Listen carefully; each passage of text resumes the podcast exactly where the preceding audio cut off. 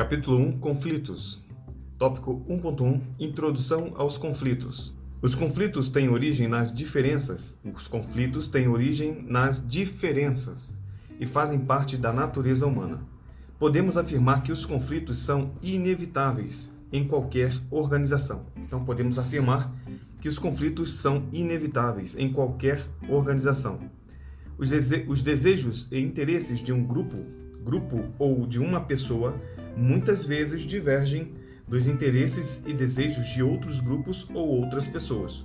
Então, os desejos e interesses de um grupo ou uma pessoa muitas vezes divergem dos interesses e desejos de outros grupos ou outras pessoas. Quando um grupo ou pessoa percebe que outro grupo ou pessoa se opõe aos seus interesses, se opõe aos seus interesses, o conflito está criado. Já que o conflito encontra-se no mundo e não podemos evitá-lo, podemos utilizá-lo. Já que conflito encontra-se no mundo e não podemos evitá-lo, podemos utilizá-lo. Em vez de condená-lo, deve, deveríamos fazer com que trabalhasse a nosso favor. Apesar de, muitas vezes, as situações de conflito estarem relacionadas a confrontos, não devemos temê-las. Podemos afirmar que tais situações, conflitos, nem sempre são prejudiciais e, quando o conflito é gerido de forma correta, este pode se tornar a força propulsora de mudanças positivas na empresa. Porém, devemos reconhecer que há uma maneira destrutiva e outra construtiva de lidar com tais situações. Repetindo o parágrafo, apesar de muitas vezes as situações de conflitos de conflito estarem relacionadas a confrontos, não devemos temê-las. Podemos afirmar que tais situações nem sempre são prejudiciais e, quando o conflito é gerido de forma correta, este pode se tornar a força propulsora de mudanças positivas na empresa. Porém, devemos reconhecer que há uma maneira destrutiva e outra construtiva de lidar com tais situações.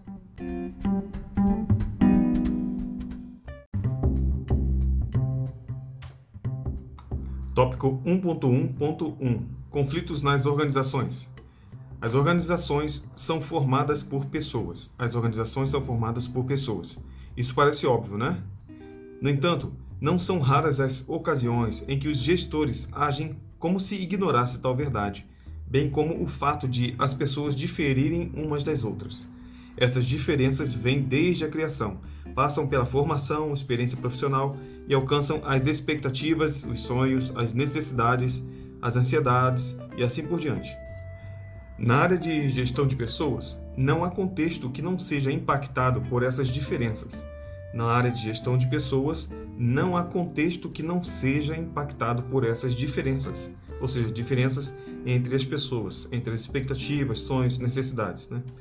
Contudo, se temos o intuito de trabalhar com pessoas de forma com que estas contribuam para o aumento da eficácia organizacional, essas diferenças devem ser devidamente conduzidas e, e resolvidas, caso promovam o surgimento de conflitos. Então, se temos o intuito de trabalhar com pessoas de forma com que estas contribuam para o aumento da eficácia organizacional, essas diferenças devem ser devidamente conduzidas e resolvidas caso promovam o surgimento de conflitos. Em um conflito, há no mínimo duas partes envolvidas.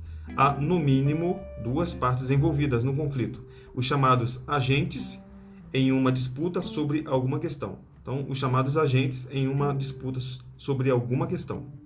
Os agentes podem ser, atenção, os agentes podem ser indivíduos, grupos, empresas, estados, partidos políticos e outros. Então, os agentes podem ser indivíduos, grupos, pessoas, estados, partidos políticos, entre outros.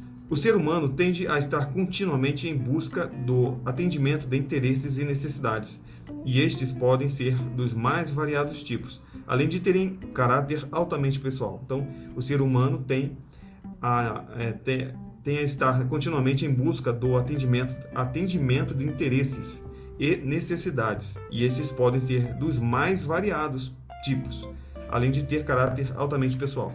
Dessa forma, os conflitos poderão surgir quando as pessoas se virem diante de situações em que precisam lutar por poder ou posição, defender direitos não respeitados ou ainda não conquistados e desempenhar suas funções sem que tenham as condições ou outros recursos necessários para tanto.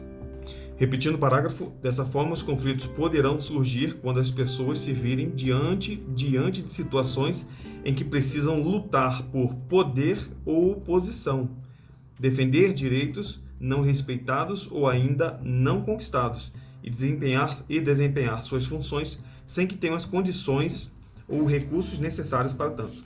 Quando surgem os conflitos, apresentam-se novos pontos de vista. Então, quando surgem os conflitos, apresentam-se novos pontos de vista e as pessoas são provocadas a pensar com mais cuidado a respeito de algum assunto. As pessoas são provocadas a pensar com mais cuidado a respeito de algum assunto. A consequência mais provável desse processo é o aperfeiçoamento da forma de, de se fazerem as coisas e, por isso, as situações de conflito podem até ser estimuladas no âmbito organizacional. Podem até ser estimuladas no âmbito organizacional. Ou seja, caso haja, obviamente, a busca por aperfeiçoamento, né? Então, a consequência mais provável desse processo é o aperfeiçoamento da forma de se fazerem as coisas. E por isso as situações de conflito podem até ser estimuladas no âmbito organizacional. Em síntese, se um conflito leva as pessoas a se tornarem incapazes de refletir sobre enfoques diferentes dos seus próprios, este deverá ser evitado. Então, essa é a primeira situação. Se o conflito leva as pessoas a se tornarem incapazes de refletir sobre os enfoques diferentes dos seus próprios, então este conflito deve ser evitado ou tratado diretamente para ser eliminado. Nesses casos, os conflitos são conhecidos como, como disfuncionais ou destrutivos. Conflitos disfuncionais ou destrutivos né, são aqueles que levam as pessoas a se tornarem incapazes de refletir sobre os enfoques diferentes dos seus próprios. Nos contextos em que os conflitos são motivos para maiores reflexões a respeito de algum assunto ou alguma tarefa, eles poderão até mesmo ser estimulados, visto ser uma forma de evolução do funcionamento organizacional. Nestes casos, os conflitos são conhecidos como funcionais ou construtivos funcionais ou construtivos. Então, vai ser funcional ou construtivo quando o conflito motivar para maior, maiores reflexões a respeito de algum assunto.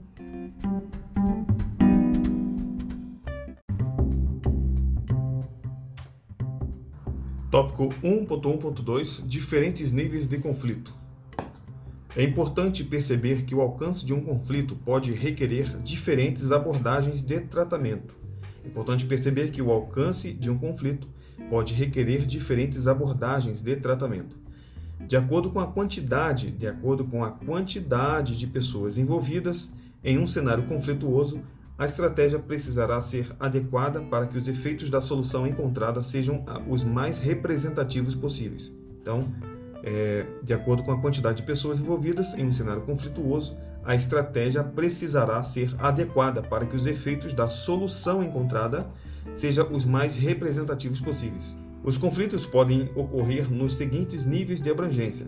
Pode, pode ocorrer, o conflito pode ocorrer no nível A pessoal, no nível pessoal, intrapessoal, ou seja, dentro do próprio indivíduo, ou seja, intrapessoal, ou seja, dentro da própria pessoa, né, dentro do próprio indivíduo.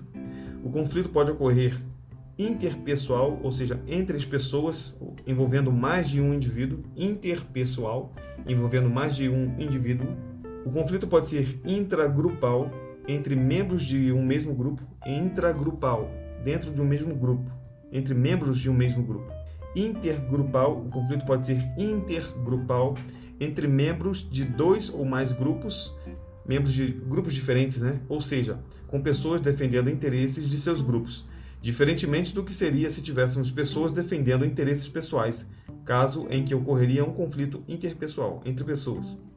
E o conflito pode ser interorganizacional, isto é, entre organizações diferentes. Então, os tipos de conflitos, os conflitos, é, perdão, os conflitos podem ocorrer nos seguintes níveis de abrangência. Quando falar níveis de abrangência, a abrangência pode ser pessoal, interpessoal, intragrupal intergrupal, interorganizacional.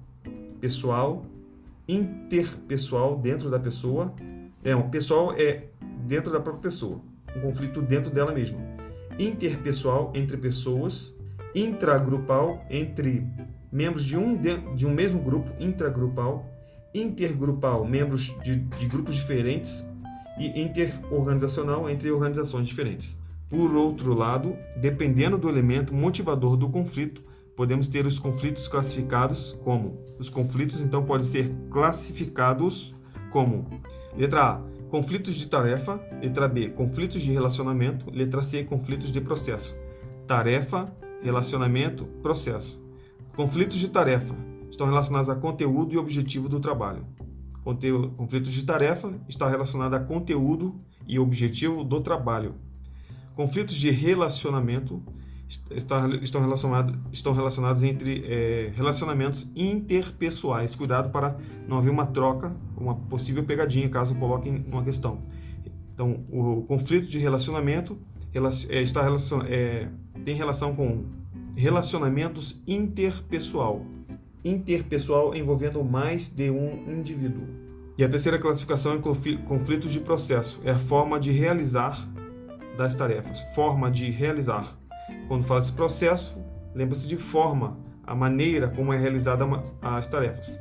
Tá certo? Então, tarefa é relacionada a conteúdo, relacionamento é relacionado a pessoas e processo relacionado à forma, realização das tarefas. Tarefa, conteúdo e objetivo do trabalho, relacionamento, pessoas, processo, formas de realização das tarefas.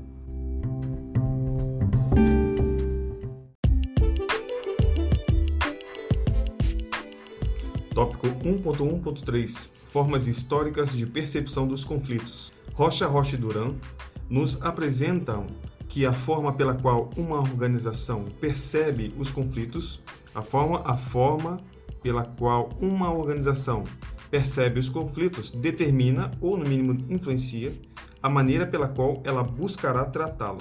Então, a forma como uma organização percebe os conflitos determina a maneira pela qual ela buscará tratá-los. A respeito da compreensão dos conflitos e da avaliação de suas consequências em uma organização, identificamos três correntes de visões distintas: a visão da escola tradicional, visão da escola tradicional, visão da escola de relações humanas, relações humanas e visão da escola interacionista, relação in, é escola interacionista. A primeira visão, a primeira delas, a escola tradicional, teve sua maior prevalência durante as décadas de, de 1930 e 1940 Segundo essa escola, conflitos, conflitos são prejudiciais, isto é, disfuncionais. Estão sempre associados, estão sempre associados a perdas de produtividade, quebra do nível ideal de racionalização organizacional e, por isso, devem ser em todos os casos evitados. Essa é a visão é, da escola tradicional, dizendo que os conflitos são prejudiciais, disfuncionais, estão sempre associados a perda de produtividade, a quebra do nível ideal de racionalização da organizacional e por isso devem ser em todos os casos, em todos os casos evitados. Além disso, a simples ocorrência de conflitos denotaria inabilidade dos administradores. A simples ocorrência de conflitos denotaria, né, demonstraria, significaria a inabilidade dos administradores, problemas de comunicação e quebra de confiança entre as pessoas. Em suma, conflito seria um problema a ser eliminado do seio da organização. Com a, com a evolução das visões a respeito desse assunto, a partir do início da década de 1940, ganharam espaço as ideias das, da Escola de Relações Humanas, Relações Humanas, segundo a qual os conflitos, os conflitos estarão presentes em uma organização como reflexo natural dos relacionamentos existentes. Então, segundo a Escola de Relações Humanas, os conflitos estarão presentes em uma organização como reflexo natural dos relacionamentos existentes. Os que defendiam esse posicionamento partiram do pressuposto de que conflitos não podem ser evitados. Conflitos não podem ser evitados. Ah, mais ainda, consideravam que os conflitos podem sim ter efeitos positivos sobre, sobre produtividade e o desempenho de pessoas ou de grupo, dos grupos, desde que adequadamente tratados. Então, segundo a Escola de Relações Humanas, os, os, ah, os conflitos é um reflexo natural é, e não podem ser evitados. Eles podem ter, sim, podem ter efeitos positivos de produtividade e desempenho, desde que adequadamente tratados. Assim, pela Escola de Relações Humanas, os conflitos não poderiam ser considerados como algo necessariamente nocivo ao organizacional, como, como é falado, como é abordado na escola tradicional. Por fim, representando mais uma evolução na forma de se verem os conflitos nas organizações, surgiu a escola interacionista. Por essa escola interacionista, por essa abordagem, extrapolando a ideia é, proposta pela Escola de Relações Humanas de que os conflitos podem ser positivos, assumindo-se de é, assumindo que estes, os conflitos, são na verdade necessários às organizações. Essa extrapolação da visão da escola interacionista, dizendo que os conflitos, é, além de ser positivos, eles são necessários às organizações. A justificativa repousa, é, eles justificam isso sobre a visão de que ambientes em que não existem conflitos é, são por demais estáveis e a estabilidade produzida nestes ambientes, de acordo com essa visão, torna-se um fator de desaceleração e apatia, ou seja, é, a, o, o, ambiente estável, né, a estabilidade produzida poderia tornar um, um poderia ser um, tornar um fator de desaceleração de apatia no ambiente de trabalho, né, na organização, enfraquecendo a capacidade de mudança e inovação, a qual deve ser um dos pontos mais valorizados em uma organização. Então, cap capacidade de mudança e inovação. Com base nisso, a escola interacionista, com base nisso, a escola interacionista defende que se mantenha um nível ideal de conflito. Se mantenha um nível ideal de conflito, o que seria necessário para que as pessoas se mantivessem em um constante estado de alerta, constante estado de alerta e insatisfação com o status quo, insatisfação com o status quo.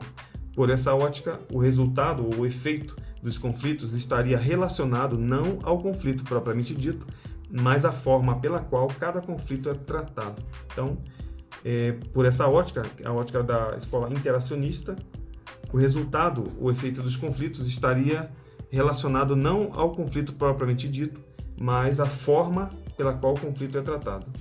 Essa escola, a escola interacionista, cria uma relação clara entre o desempenho organizacional, cria uma relação clara entre o desempenho organizacional e o nível percebido de conflitos, nível percebido de conflitos. Ou seja, se esse nível estiver aquém ou além do que seria ideal, o resultado corporativo poderá ser comprometido. Repetindo, se esse nível estiver aquém ou além do que seria ideal, o resultado corporativo poderá ser comprometido, devendo-se trabalhar continuamente para que isso não ocorra.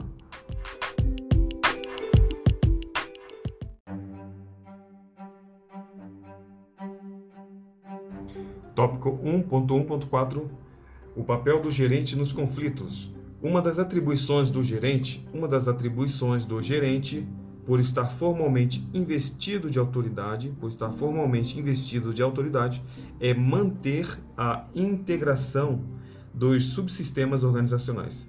Integração dos subsistemas organizacionais. Isto é, são os departamentos, equipes, processos de trabalho, etc. E trabalhar para que eles funcionem de forma cooperativa, para que os objetivos gerais da organização sejam alcançados. Então, uma das atribuições do gerente por estar formalmente investido de autoridade, é manter a integração dos subsistemas organizacionais e trabalhar para, que eles, é, os subsistemas, funcionem de forma cooperativa, para que os objetivos gerais da organização sejam alcançados. O bom funcionamento de uma organização está relacionado à habilidade que os gestores é, demonstram ter para tratarem adequadamente os conflitos.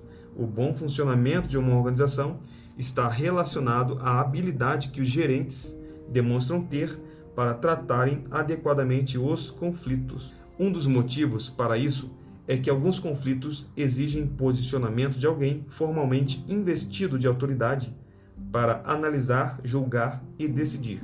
Um dos motivos para isso é que alguns conflitos exigem posicionamento de alguém formalmente investido de autoridade para analisar, julgar e decidir.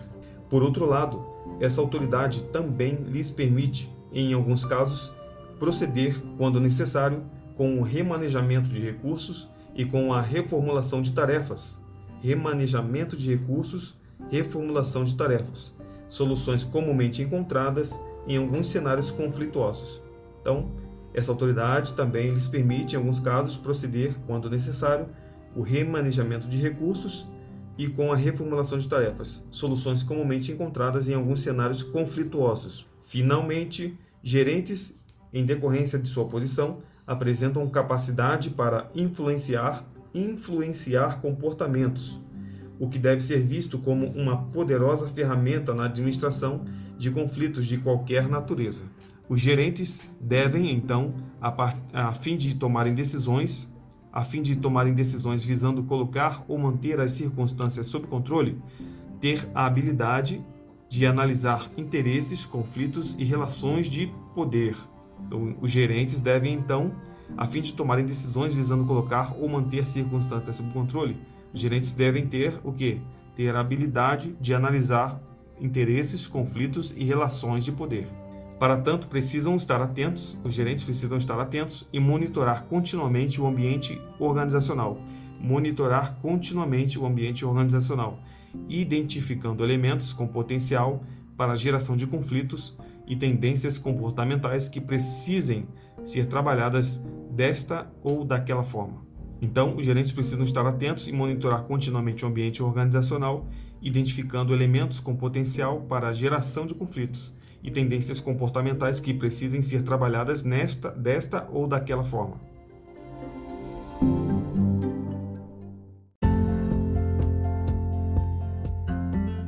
Tópico 1.2.1 Sintomas de conflito. Um sintoma é uma manifestação que aponta para a ocorrência de alguma circunstância. Um sintoma é uma manifestação que aponta para a ocorrência de alguma circunstância.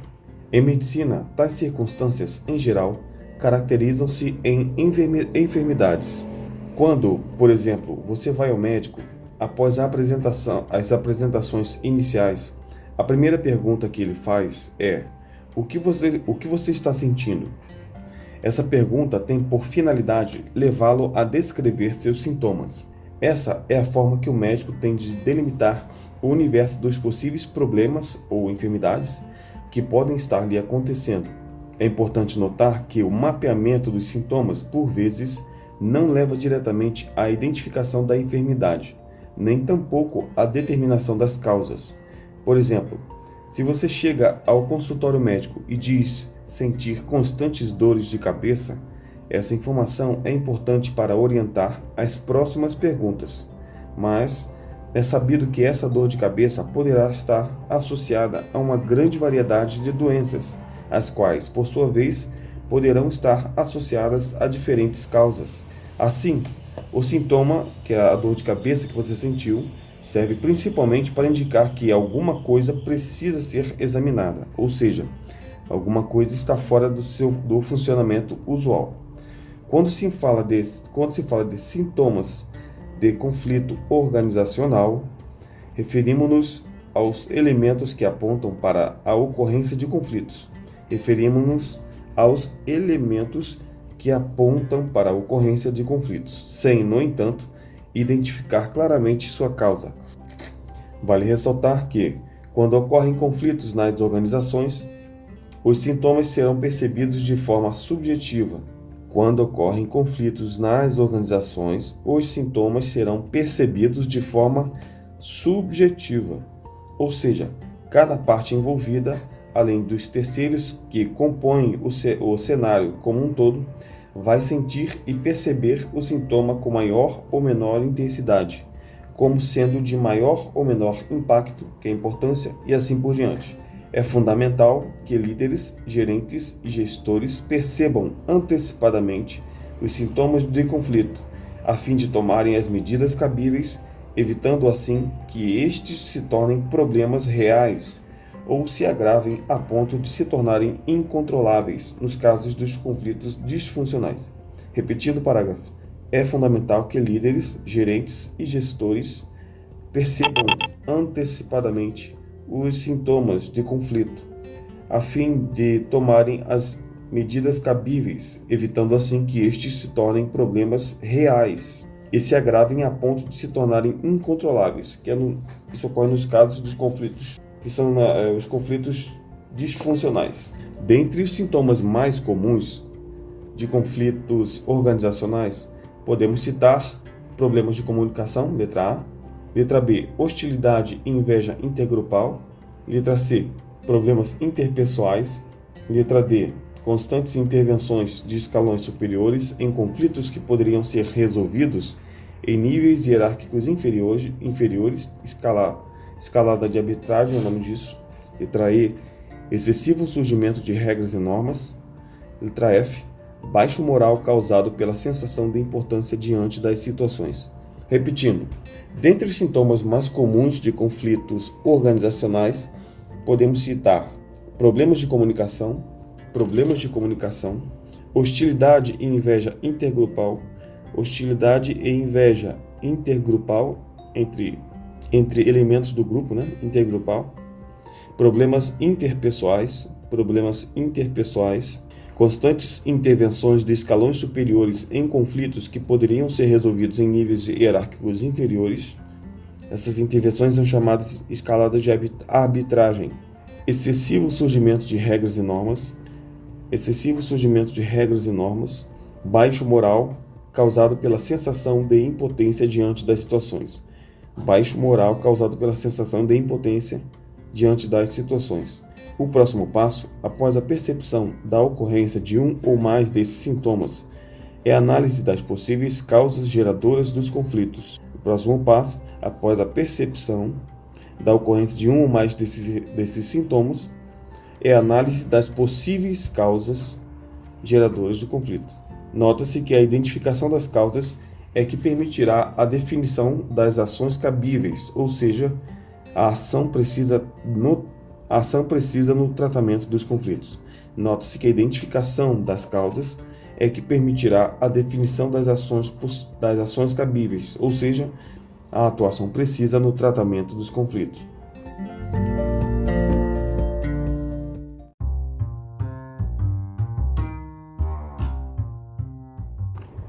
Tópico 1.2.2 Causas de conflito. Como já dissemos, Identificar as causas é indispensável para que se possa agir coerentemente com relação aos conflitos organizacionais. Então, identificar as causas é indispensável para que se possa agir coerentemente com relação aos conflitos organizacionais. Ao contrário do que se possa pensar, ao contrário do que se possa pensar, uma grande parte dos conflitos decorre de fatores externos aos relacionamentos específicos em questão. Então, repetindo, ao contrário do que se possa pensar, uma grande parte dos conflitos decorre de fatores externos aos relacionamentos específicos em questão, ou seja, de fatores que antecedem o relacionamento. Fatores que antecedem o relacionamento. Dentre os principais antecedentes, que são as causas dos conflitos, podemos citar letra A, dependência mútua da tarefa, letra B, assimetrias relacionadas à tarefa. Letra C, critérios de desempenho e recompensas. Letra D, diferenciação organizacional. Letra E, insatisfação com o papel organizacional. Letra F, ambiguidades. H, obstáculos na comunicação. I, habilidades e traços pessoais. J, tendência cultural à criação de situações de perder ou ganhar. Somente até o J somente está o J. Então vamos agora. Letra A, então principais antecedentes que são as causas dos conflitos. Letra A, dependência mútua da tarefa. É comum termos mais de uma área ou pessoa relacionada a uma mesma tarefa. Quando isso ocorre, essa dependência pode gerar situações conflituosas de atribuição de culpa por problemas de desempenho, disputas por informação, disputas por posições de destaque quanto aos resultados e assim por diante. Então, a dependência mútua da tarefa é comum, é, ocorre pois é comum termos mais de uma área ou pessoa relacionada a uma tarefa. Quando isso ocorre, essa dependência pode gerar situações conflituosas de atribuição de culpa por problemas de desempenho. Problema de desempenho, culpas pela informação, disputas pela informação, disputas por posições de destaque quanto aos resultados e assim por diante. Letra B. Assimetrias relacionadas à tarefa.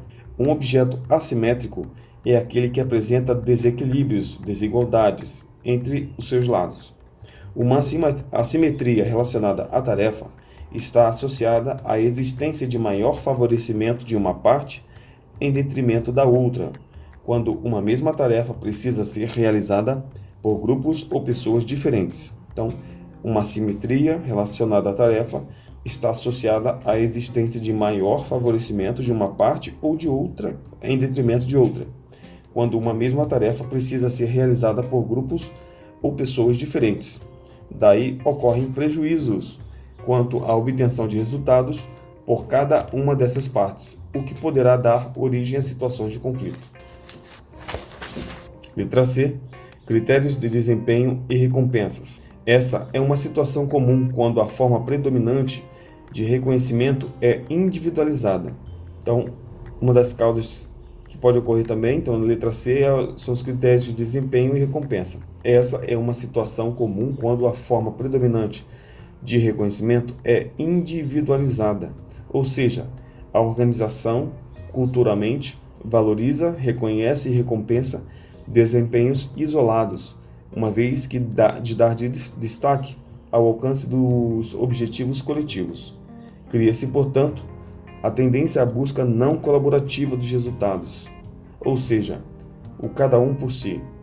É certo que esse cenário é um potencial gerador de conflitos e precisa ser identificado e tratado.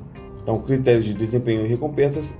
Essa é uma situação comum quando se forma predominante, quando a forma predominante de reconhecimento é individualizada, ou seja, a organização culturalmente valoriza, reconhece e recompensa desempenhos isolados, em vez de dar destaque aos alcances objetivos coletivos. Alcance dos objetivos coletivos. Cria-se, portanto, a tendência à busca não colaborativa, não colaborativa de resultados, ou seja, o cada um por si, cada um por si. É certo que esse cenário é um potencial gerador de conflitos e precisa ser identificado e tratado. Letra D. Diferenciação organizacional. Diferenciação organizacional. Esse é um elemento diretamente ligado à forma pela qual a organização está estruturada. Então, diferenciação organizacional, esse elemento é diretamente ligado à forma pela qual a organização está estruturada. O grau de diferenciação horizontal diz respeito ao nível de fracionamento dos trabalhos a serem realizados, ou seja, quão distribuídas entre grupos ou pessoas diferentes estão as tarefas. Então, o grau de diferenciação horizontal diz respeito ao nível de fracionamento dos trabalhos a serem realizados, ou seja, distribuídos entre os grupos ou pessoas diferentes, em, estão as tarefas. Quanto mais fracionado, maior o número de pessoas e grupos envolvidos. Quanto mais fracionado, maior o número de pessoas e grupos envolvidos, e, consequentemente, maior o potencial de geração de conflitos. Quanto mais fracionado, maior o número de pessoas e grupos envolvidos, e, consequentemente, maior o potencial de geração de conflitos, dado o aumento da complexidade na coordenação dos trabalhos. Por outro lado, o grau de diferenciação vertical está relacionado à quantidade de níveis hierárquicos existentes, o que também poderia ser fonte de conflitos vinculados ao distanciamento entre quem manda e quem faz. Percebe-se que não há fórmula matemática para a definição desses fatores, mas eles certamente devem ser analisados para que se chegue evolutivamente a níveis ideais. Então, por outro lado, além, do, além da diferenciação horizontal, há também a vertical. Enquanto a horizontal relaciona-se aos fracionamentos dos trabalhos entre grupos e pessoas e pessoas, né? A diferenciação vertical está relacionada à quantidade de níveis hierárquicos o que também pode ser fonte de conflitos vinculados ao distanciamento, distanciamento entre quem manda e quem faz. Percebe-se que não há fórmula matemática para a definição desses fatores, mas eles certamente devem ser analisados para que se chegue evolutivamente a níveis ideais. Letra E.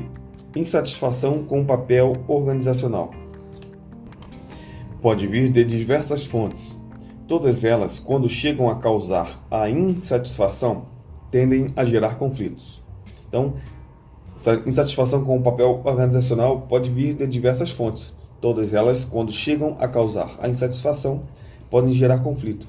Quando o papel das unidades ou status externo não atendem às necessidades dos membros, estes podem ressentir-se e isso desencadeia um conflito. Quando o papel das unidades ou status ou status externo não atendem às necessidades dos membros, estes podem ressentir-se e isso desencadeia um conflito.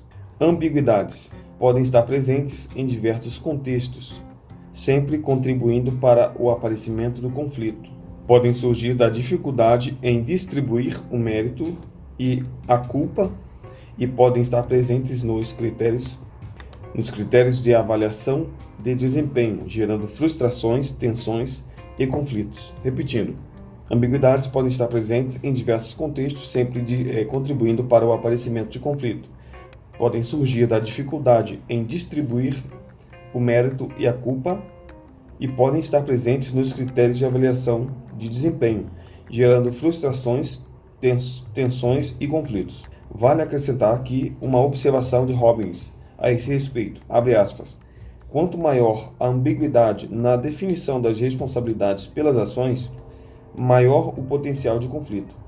Quanto maior a ambiguidade na definição das responsabilidades pelas ações, maior o potencial de conflitos. Letra G. Dependência de recursos comuns. Sempre que mais de um indivíduo depende dos mesmos recursos, principalmente quando esses recursos são também escassos, há um grande potencial para conflito, pois haverá competição por esses recursos. Haverá competição por esses recursos. Então, foi bem claro, dependência de recursos comuns. Sempre que mais de um indivíduo depende dos mesmos recursos, principalmente quando esses recursos também são também escassos, há um grande potencial para o conflito, pois haverá competição por esses recursos. Letra H Obstáculos na comunicação. A comunicação é essencial para a cooperação e as dificuldades semânticas podem interferir e impedi-la, gerando o potencial para o conflito. Tanto o excesso de comunicação quanto a comunicação deficiente podem aumentar o potencial de conflito. Então, a comunicação é essencial para a cooperação e as dificuldades semânticas podem interferir e impedi-la, dificuldades semânticas, ou seja, entendimento, podem interferir e impedi-la, gerando o potencial para o conflito. Tanto o excesso de comunicação quanto a comunicação deficiente podem aumentar o potencial de conflito. Letra I. Habilidades e traços pessoais. Algumas características individuais ou certos atributos da personalidade podem aumentar o potencial de conflito em, uma relação. Então, algumas características individuais ou certos atributos da personalidade podem aumentar o potencial de conflito em uma relação. Aqui estão incluídos os sistemas de valores, sistemas de valores de cada um e seus traços de personalidade, o que faz com que sejamos diferentes uns dos outros e tenhamos opiniões divergentes. Então, habilidades e traços pessoais são algumas características individuais ou certos atributos da personalidade que podem aumentar o potencial de conflito em uma relação. Estão inclusos, nesse caso, os sistemas de, sistemas de valores de cada um e traços de personalidade, o que faz com que sejamos diferentes uns dos outros e tenhamos opiniões divergentes. Letra J. Tendência cultural à criação de situações de perder ou ganhar. Tendência cultural à criação de situações de perder ou ganhar. Isso fomenta o individualismo e a competição não sadia entre membros da organização, fazendo com que as pessoas estejam constantemente em posturas de ataque e defesa.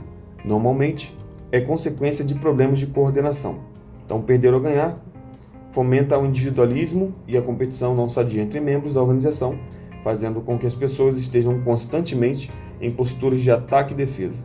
Normalmente, é consequência de problemas de coordenação. Lacombe é outro autor que também apresenta um estudo sobre as causas dos conflitos. Lacombe é outro autor que também apresenta um estudo sobre as causas dos conflitos.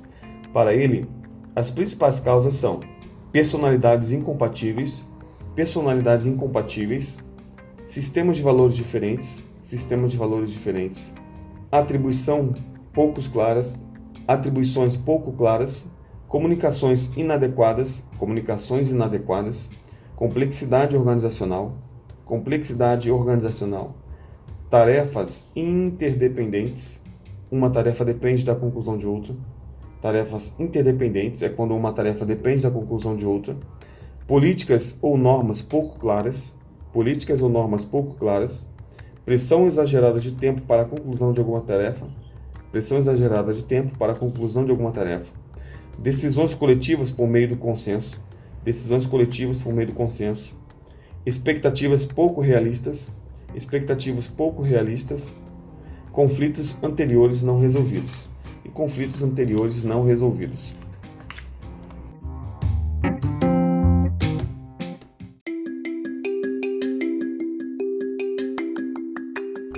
Tópico 1.2.3 Consequências do conflito.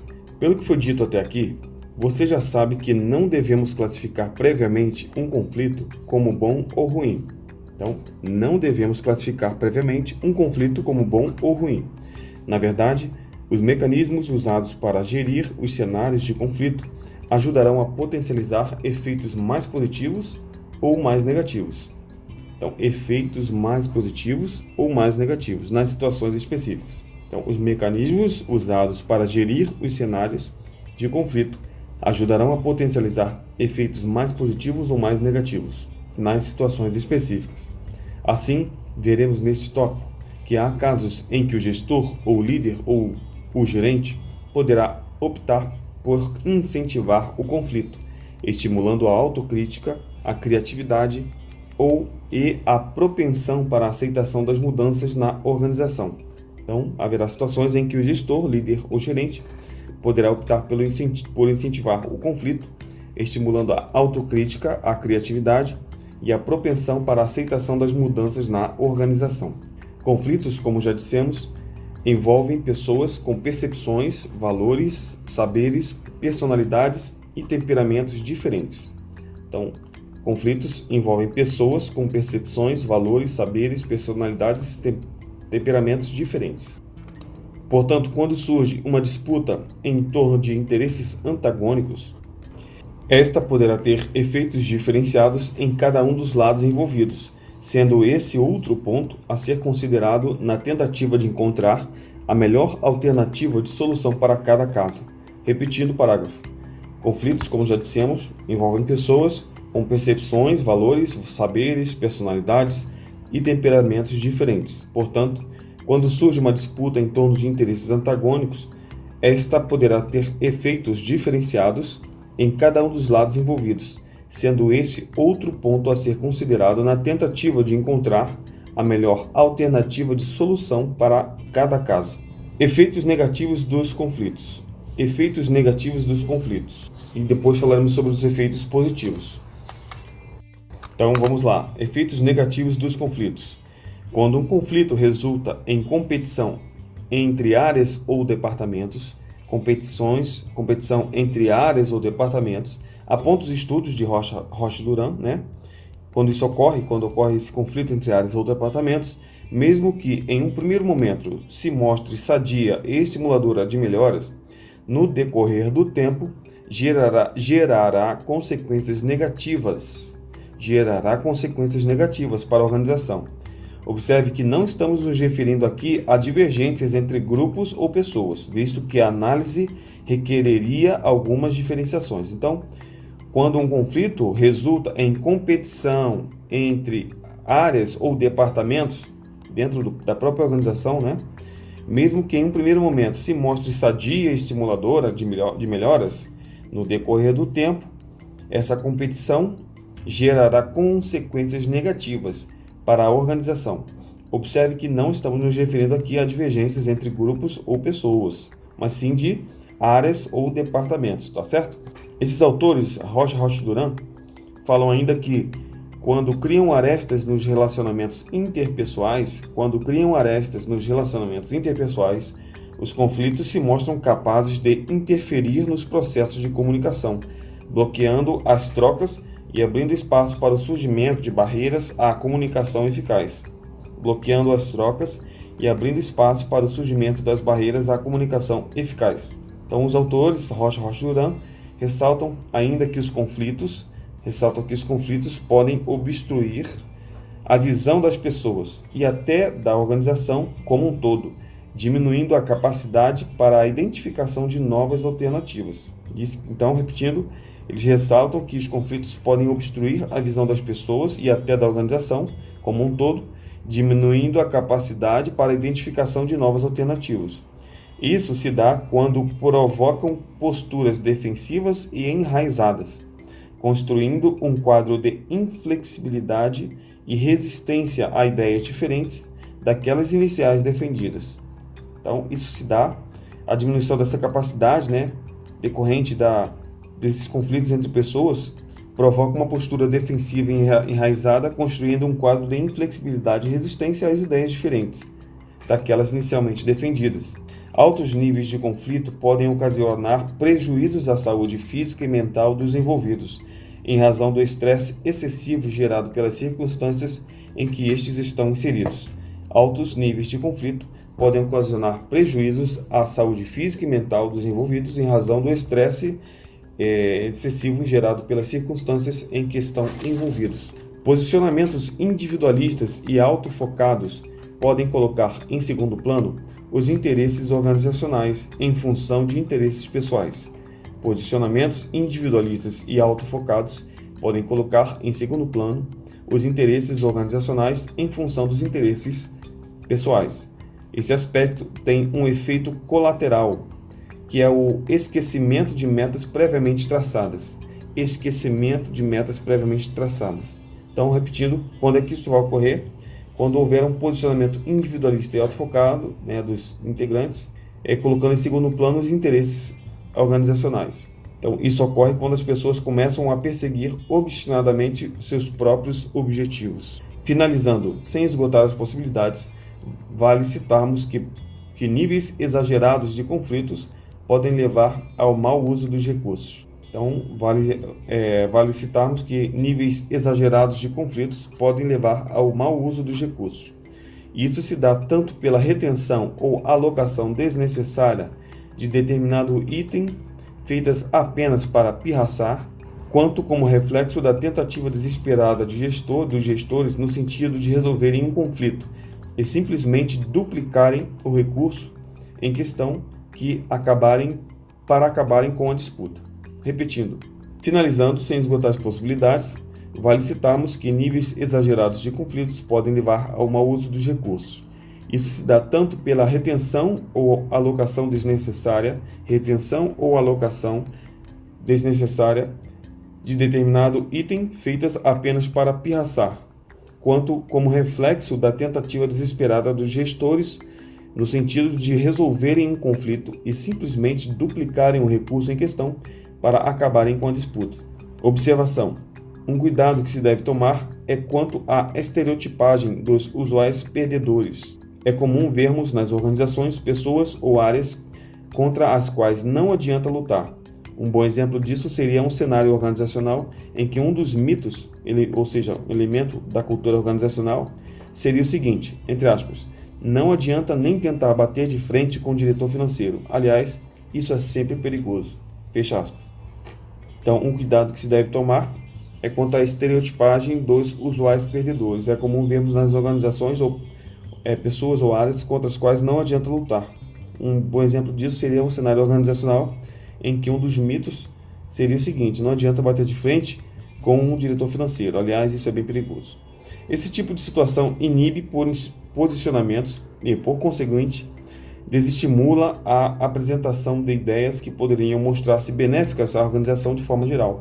Esse tipo de situação inibe posicionamentos e, por conseguinte, desestimula a apresentação de ideias que poderiam mostrar-se benéficas à organização de forma geral. Efeitos positivos do conflito. Conforme os autores Rocha Duran, os conflitos podem apresentar os seguintes resultados benéficos para as organizações. Letra A melhora nos níveis de coesão do grupo. Melhora nos níveis de coesão do grupo. Isso ocorre em casos de conflitos intergrupais. Então, coesão do grupo ocorre em casos de conflitos intergrupais, entre grupos. É intergrupais, que é entre membros, né, entre membros do mesmo grupo, os quais fazem com que os, os membros de um grupo se sintam como uma família ameaçada. E por isso se unam para defender os interesses coletivos do grupo, do grupo a que pertence. Repetindo, conforme Rocha Rocha Duran, os conflitos podem apresentar os seguintes resultados benéficos para as organizações. Letra A. Melhora nos níveis de coesão dos grupos. Isso ocorre em casos de conflitos intergrupais, intergrupais, os quais fazem com que os membros de um grupo se sintam como uma família, família ameaçada, e por isso se unam para defender os interesses coletivos do grupo a que pertencem. Letra B. Aumento nos níveis de empenho e comprometimento. O fato de fazer parte de uma situação conflituosa, conflituosa faz com que uma pessoa trabalhe para superar seus próprios limites no intuito de sair vencedora. Então, o fato de fazer parte de uma situação conflituosa faz com que uma pessoa trabalhe para superar seus próprios limites no intuito de sair vencedora. Letra C. Aperfeiçoamento do processo de integração aperfeiçoamento do processo de integração das pessoas ao contexto organizacional, que é a socialização, já que, ao tomarem parte em situações conflituosas, as pessoas tenderão a sentir-se envolvidas com alguma causa específica, aumentando com isso seu comprometimento. Então, letra C, aperfeiçoamento do, do processo de integração das pessoas ao contexto organizacional, que é a socialização, já que, ao tomarem parte em situações conflituosas, as pessoas tenderão a sentir-se envolvidas com alguma causa específica, alguma causa específica, aumentando com isso seu comprometimento. Letra D. Proposição de novas ideias. Propos proposição de novas ideias. A criatividade é provocada como recurso competitivo, ou seja, as pessoas se veem estimuladas a buscar novas alternativas que se mostrem mais fortes do que aquelas apresentadas pelas outras partes conflitantes. Então, repetindo, proposições de novas ideias. A criatividade é provocada como recurso competitivo, ou seja, as pessoas se veem estimuladas a buscar novas alternativas, que se mostrem mais fortes do que aquelas apresentadas pelas outras partes conflitantes. Letra E. Disponibilização de informações úteis para diagnósticos. Disponibilização de informações úteis para diagnósticos. A análise de situações de conflito oferece informações que permitem aos líderes e gestores identificarem pontos a serem trabalhados e melhorados, ou, por outro lado, mantidos. O objetivo nesses casos é justamente aperfeiçoar a inteligência organizacional e possibilitar o aprendizado quanto ao que se deve e ao que, se, ao que não se deve fazer em determinados contextos.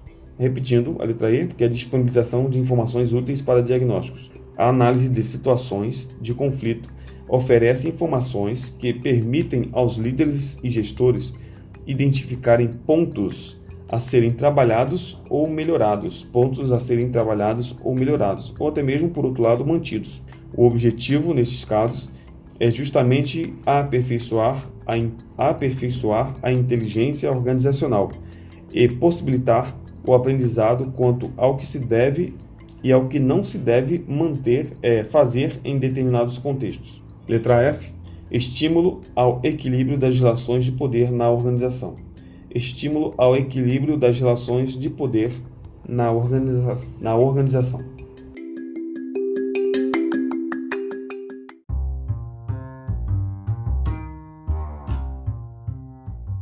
Capítulo 2 Como lidar com os conflitos. Tópico 2.1 Abordagens iniciais e forma de lidar com conflitos. De acordo com Lacombe, Existem três maneiras de lidar com um conflito. Três maneiras de lidar com o conflito: dominação, conciliação e integração. Dominação, conciliação e integração. A dominação, como forma de lidar com o conflito, consiste na vitória de um lado sobre o outro. Exemplo: eu ganho e você perde. A dominação busca derrotar o oponente eliminar, eliminando sua ideia. Esta caracteriza-se na forma mais fácil. Esta, no caso, é a dominação, tá? A dominação caracteriza-se na forma mais fácil de lidar com o conflito. Contudo, com frequência é mal sucedido. Um perdedor em uma batalha é um inimigo na próxima. Então, repetindo, a dominação como é, é a dominação como forma de lidar com o conflito consiste na vitória de um lado sobre o outro. A dominação busca derrotar o oponente eliminando sua ideia. Esta caracteriza-se na forma mais fácil de lidar com o conflito, contudo, com frequência é mal sucedida. Um perdedor em uma batalha é um inimigo na próxima. Na próxima o quê? Próxima batalha. Já a maneira de lidar com o conflito, chamada de conciliação, é considerada como solução de meio termo. Se essa solução for obtida no interesse da organização, pode ser válida. Então, quando é que ela pode ser válida? Quando for obtida no interesse da organização, o meio termo. Mas, se for no interesse de uma das partes, será prejudicial. Por que será prejudicial? Esta consiste em cada lado ceder um pouco para haver paz. Por isso que seria prejudicial, porque cada um teria que ceder um pouco. É a maneira mais comum de acabar com uma controvérsia. Contudo, ninguém fica plenamente satisfeito, porque isso significa abdicar algum desejo. Apesar de estar à procura de um meio termo que seja aceitável para ambas as partes, se ela não for bem conduzida, o conflito pode reaparecer adiante. Então, conciliação é considerada como uma solução de meio termo. Se essa solução for obtida no interesse da organização, poderá ser válida, mas se for no interesse de uma das partes, será prejudicial. É, esta consiste em cada um lado ceder um pouco para haver paz. É a maneira mais comum de, de acabar com uma controvérsia. Contudo, ninguém fica plenamente satisfeito, porque isso significa abdicar algum desejo. Apesar de, de esta procurar um meio termo que seja aceitável para ambas as partes, se ela não for bem conduzida, o conflito pode reaparecer adiante. Por último, tem a integração, tem-se a integração. Esta trata-se da descoberta de uma solução para o conflito em que todos encontram algum espaço. Então, a integração trata-se da descoberta de uma solução para o conflito em que todos encontram algum espaço. Nesse caso, as partes envolvidas trabalham ativamente as partes envolvidas trabalham ativamente na integração para encontrar uma solução de modo que ninguém tenha que sacrificar coisas, coisa alguma. Diferentemente da conciliação, que é o meio termo, que lida que vimos que cada um tem que ceder, né? que lida com o que já existe, não havendo criação, a integração cria algo novo, envolvendo uma solução criativa ou a eliminação de barreiras psicológicas. Na integração, buscam-se todas as possibilidades, todas as possibilidades, junto com o oponente, para solucionar o problema, até que se encontre uma alternativa que seja aceitável para todos. Alternativa aceitável para todos. Então, a integração buscam-se todas as possibilidades, junto com o oponente, para solucionar o problema, até que se encontre uma alternativa que seja aceitável para todos. O primeiro passo para a integração, como forma de se buscar resolver o conflito, é explicitar as diferenças. Explicitar as diferenças. Então, o primeiro passo, qual é o primeiro passo para que, é, para que a integração como forma de buscar resolver os conflitos? Para resolver os conflitos, o primeiro passo é explicitar as diferenças. Não podemos esperar integrar nossas diferenças a menos que saibamos quais são. Não podemos não podemos esperar integrar nossas diferenças a menos que saibamos quais são. Então, a primeira regra para se obter a integração é colocar suas cartas na mesa, enfrentar a verdadeira questão, revelar o conflito, trazer a coisa trazer a coisa toda às claras. Trazer os desejos de cada lado envolvido no conflito a um lugar comum permite que estes sejam claramente avaliados e frequentemente reavaliados. Repetindo, trazer os desejos de cada lado envolvido no conflito a um lugar comum permite que estes sejam claramente avaliados, ou seja, os desejos sejam claramente avaliados e frequentemente reavaliados. Nesse ponto, há a tendência de surgir uma ideia criativa que requer inteligência, percepção aguda e inventividade brilhante que permita que todos fiquem satisfeitos. Nesse ponto, então, há a tendência de surgir uma ideia criativa que requer inteligência, percepção aguda e inventividade brilhante que permita que todos fiquem satisfeitos. Contudo, sempre, nem sempre é possível alcançar a integração, e nesses casos tem-se dominação e a conciliação. Então, nem sempre é possível alcançar a integração. Então, nesses casos, resta a dominação ou a conciliação, né? O conflito pode ser pessoal ou funcional. O conflito pode ser pessoal ou funcional. Será pessoal se for causado por interesses pessoais, geralmente em função de valores ou desejos diferentes. Então, conflito pessoal será pessoal se for causado causado por interesses pessoais, geralmente em função de valores ou desejos diferentes.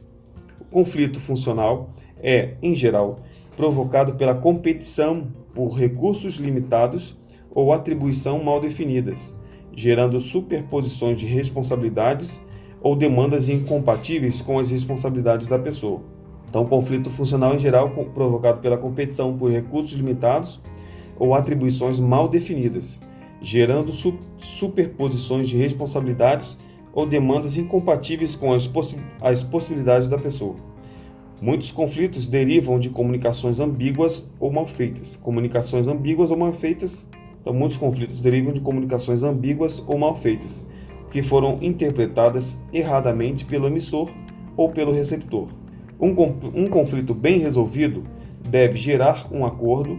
Um conflito bem resolvido deve gerar um acordo, estabelecer relações mais amigáveis, relações mais amigáveis, proporcionar um aprendizado sobre os fatos envolvidos, proporcionar um aprendizado sobre os fatos envolvidos. O conflito pode ser altamente negativo para a organização, mas se for adequadamente conduzido, pode ser fonte de soluções criativas e de oportunidades para se, para se encontrarem novos caminhos e para se compreenderem melhor os oponentes, dissipando dúvidas e desacordos. Repetindo, o conflito pode ser altamente negativo para a organização, mas, se for adequada, adequadamente conduzido, pode ser fonte, pode ser fonte de soluções criativas e de oportunidades para se encontrarem novos caminhos, novos caminhos e para se compreenderem melhor os oponentes, dissipando dúvidas e desacordos.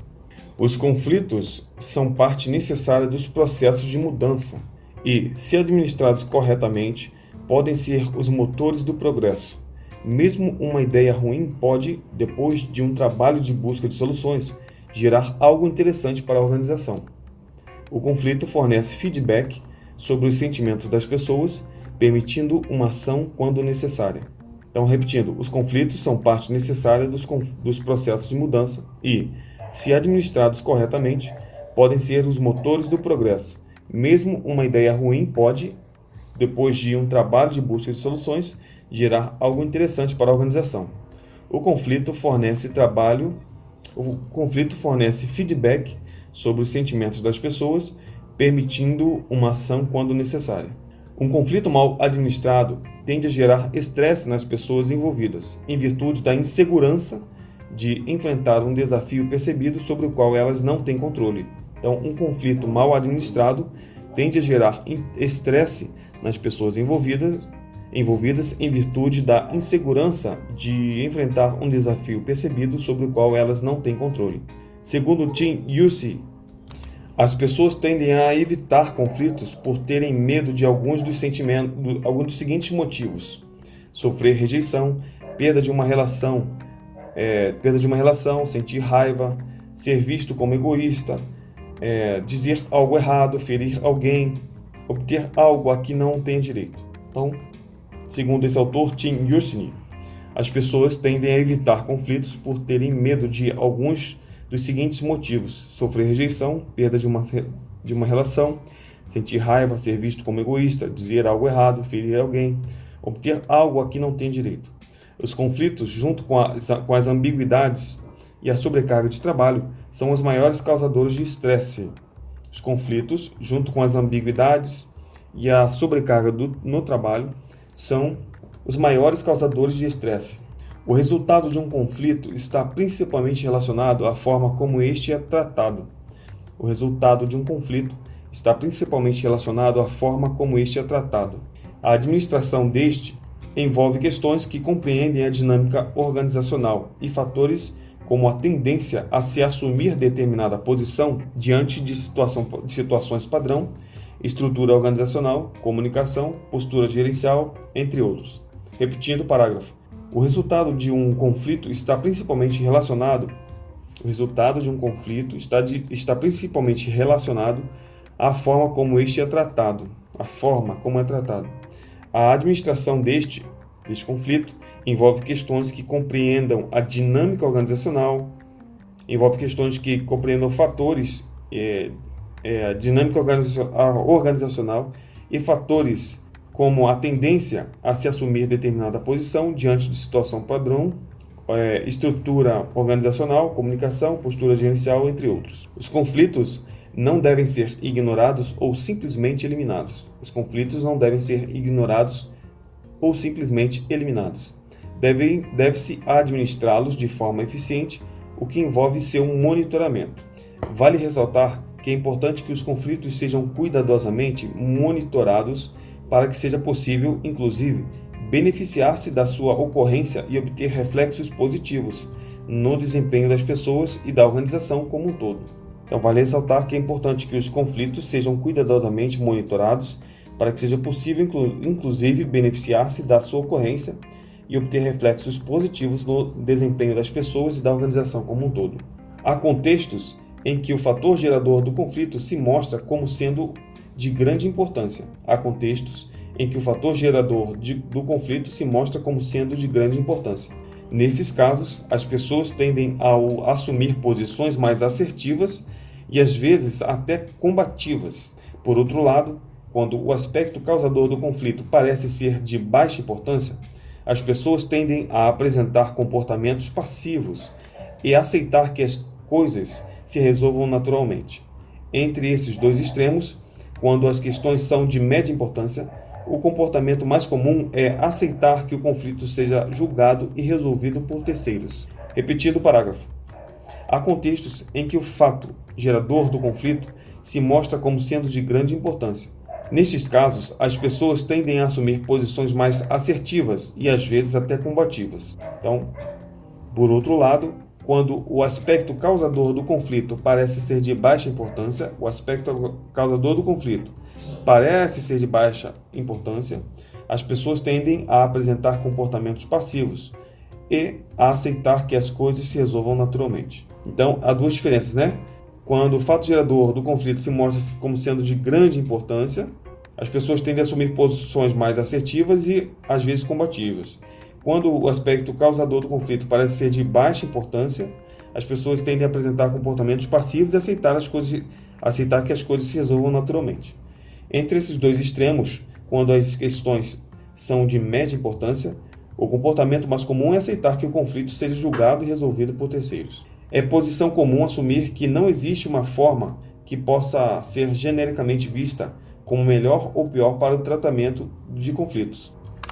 É necessário, portanto, diagnosticar, é necessário, portanto, diagnosticar cada situação, isto é, estabelecer uma relação de causa e efeito, entender a natureza, a dinâmica e as variáveis envolvidas a fim de que se possa gerenciá-las adequadamente. Em termos gerais, o que se pode fazer é encontrar pontos de convergência entre grupos ou pessoas envolvidas e estimular o redirecionamento das posturas, evitando-se, assim, possíveis consequências negativas dos conflitos ocasionados por seu caráter competitivos. Repetindo, em, em termos gerais, o que se pode fazer é encontrar pontos de convergência entre grupos ou pessoas envolvidas e estimular o redirecionamento das posturas, evitando-se assim possíveis consequências negativas dos conflitos ocasionados por seu caráter competitivo.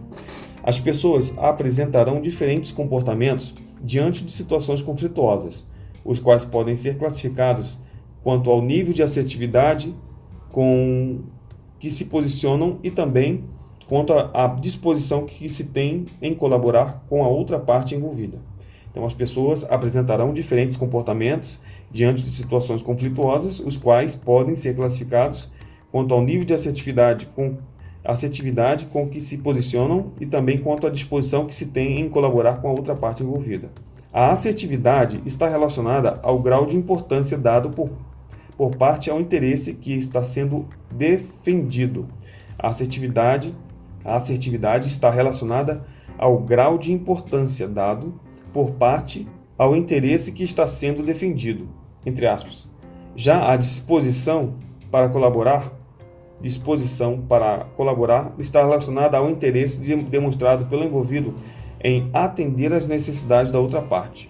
Os estudos de Rocha Rocha Duran mostram que o cruzamento dessas duas variáveis dá origem a cinco posturas a serem assumidas diante de um conflito. As cinco posturas são evitar, acomodar-se, competir, colaborar, negociar ou ceder. Postura 1. Evitar. Caso em que uma pessoa se mostra não assertiva e não colaborativa. Ou seja, o, obje o objeto do conflito não tem grande importância. O objeto do conflito não tem grande importância e ela também não está preocupada em atender às expectativas da outra parte envolvida. Evitar, então, é a primeira postura é evitar, que é caso é o caso em que uma pessoa se mostra não assertiva e não colaborativa, ou seja, o objeto do conflito não tem grande importância e ela também não está preocupada em atender, não está preocupada em atender às expectativas da outra parte. A segunda postura é acomodar-se. Acontece quando o objeto do conflito é de baixa importância, baixa importância, ou seja, não exige posicionamentos assertivos, mas a pessoa considera importante mas a pessoa considera importante satisfazer os interesses da outra parte. O acomodar-se, então, acontece quando o objeto do conflito é de baixa importância ou não exige posicionamentos assertivos, mas a pessoa considera importante, importante satisfazer os interesses da outra parte.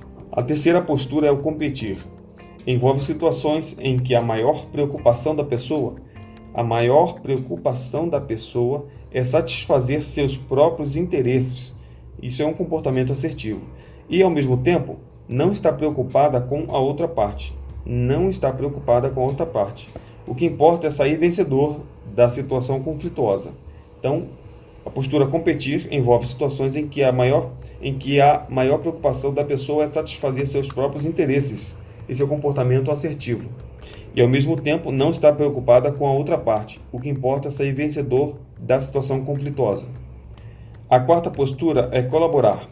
Colaborar refere-se a comportamentos com alto grau de assertividade, porque o objeto do conflito é importante para a pessoa, e ao mesmo tempo com alto grau de colaboração, porque é igualmente importante que a outra parte saia satisfeita em seus interesses e necessidades. Então, a postura colaborar, que é a quarta postura, colaborar, refere-se a comportamentos com alto grau de assertividade, porque o objeto do conflito é importante para a pessoa e, ao mesmo tempo, alto grau de colaboração, porque é igualmente importante para a outra parte. É, é igualmente importante que a outra parte saia satisfeita em seus interesses e necessidades. Quinta postura é negociar ou, ou conceder. Ocorre quando há moderada assertividade. Moderada assertividade, ou seja, disposição para abrir mão de alguma coisa. E moderada intenção colaborativa, esperando-se também que a outra parte esteja disposta a abrir mão de alguma parte de seus interesses em função da busca pelo consenso. Então, quinto, quinta postura é o negociar ou conceder. Ocorre quando há moderada assertividade, ou seja, disposição para abrir mão de alguma coisa, e moderada intenção colaborativa, esperando-se também que a outra parte esteja disposta a abrir mão de alguma parte de seus interesses em função da busca pelo consenso. Já foi dito anteriormente que há situações em que a melhor alternativa será tentar reduzir o nível do conflito, mas também há casos em que os possíveis resultados benéficos conduziriam à direção do estímulo do conflito. Repetindo, como já foi dito anteriormente, há situações em que a melhor alternativa será tentar reduzir o nível do conflito, de conflito, mas também há casos em que os possíveis resultados benéficos conduziriam à direção do estímulo do conflito.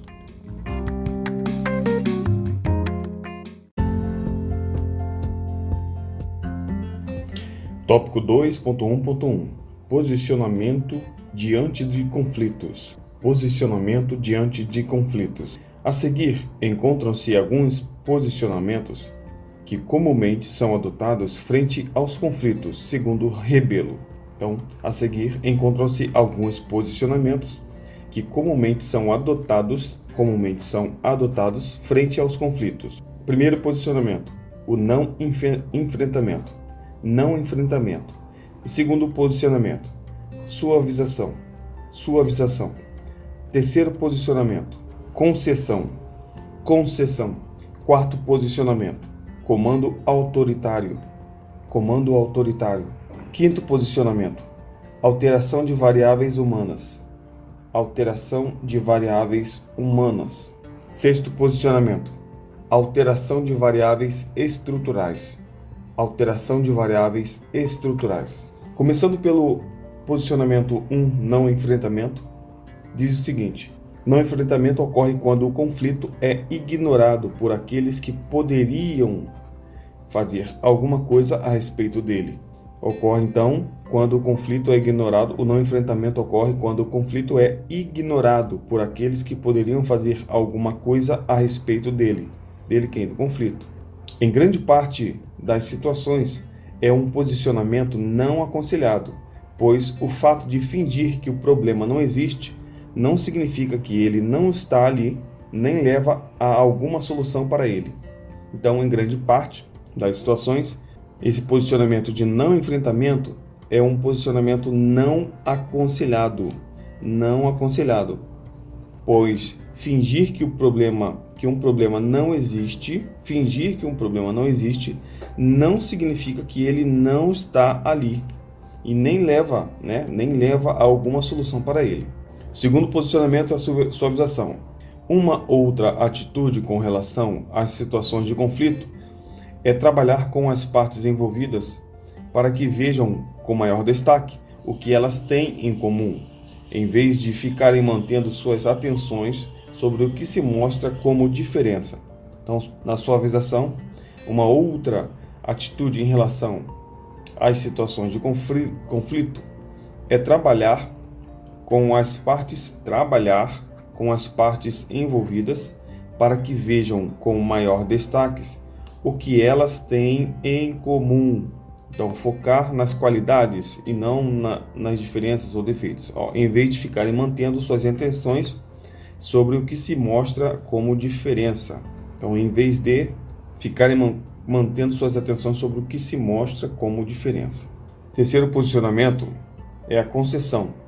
Como resultado de negociações, um dos reflexos mais usuais é que os envolvidos em um conflito se vejam abrindo parcialmente mão de seus interesses e pontos de vista em função da busca por pontos consensuais. Então, na concessão, como resultado de negociações, um dos reflexos, então resultado, a, a concessão é resultado, né, de negociações. Resultado de negociações é a concessão. E um dos reflexos mais usuais para esse posicionamento de concessão, que é resultado de negociação, é que os envolvidos com, em um conflito se vejam abrindo mão parcialmente, abrindo mão parcialmente de seus interesses e pontos de vista em função de busca por pontos consensuais, em função de busca por pontos consensuais. Quarto posicionamento é o comando autoritário. Quando um conflito não é resolvido naturalmente, quando um conflito não é resolvido naturalmente, na camada em que ocorre, uma das saídas seria haver alguma medida impositiva por parte daqueles que estão hierarquicamente em posição superior. Então, quando o conflito não é resolvido naturalmente, na camada em que ocorre, uma das saídas seria haver uma medida impositiva, medida impositiva por parte daqueles por parte daqueles que estão hierarquicamente em posição superior. Nesses casos, você há de convir que, ainda que aparentemente se chegue a uma solução, entre aspas, o que pode, na verdade, ocorrer é o abafamento involuntário dos interesses daquela parte que não for favorecida pela decisão tomada. Então, nesses casos do comando autoritário, há de convir que, ainda que aparentemente se chegue a uma solução, o que pode, na verdade, ocorrer é o abafamento involuntário dos interesses daquela parte que não for favorecida. Abafamento da parte que não for favorecida pela decisão tomada, que é daquele que está hierarquicamente em posição superior. O quinto posicionamento é alteração de variáveis humanas. Alteração de variáveis humanas consiste em trabalhar comportamentos e atitudes visando a obtenção de acordos e mudanças de postura que eliminem ou reduzam os fatores geradores de conflito. Então, a alteração de variáveis humanas consiste em trabalhar comportamentos e atitudes. Trabalhar comportamentos e atitudes é uma alteração na variável humana. Trabalhar comportamentos e atitudes. Com objetivo? Ou visando? Ao que? Visando a obtenção de acordos e mudanças de posturas, acordos e mudanças de posturas que eliminem ou reduzam os fatores geradores de conflito. Sexto posicionamento é a alteração de variáveis estruturais.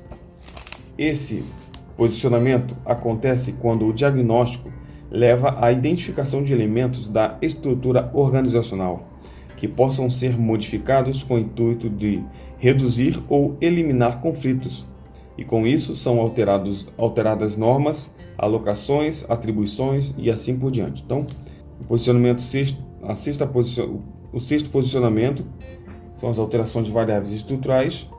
Diz o seguinte: este posicionamento acontece quando o diagnóstico leva à identificação identificação de elementos da estrutura organizacional que possam ser modificados, que possam ser modificados no intuito de reduzir ou eliminar conflitos. E com isso são alteradas normas, alocações, atribuições e assim por diante. Essas são as alterações de variáveis estruturais.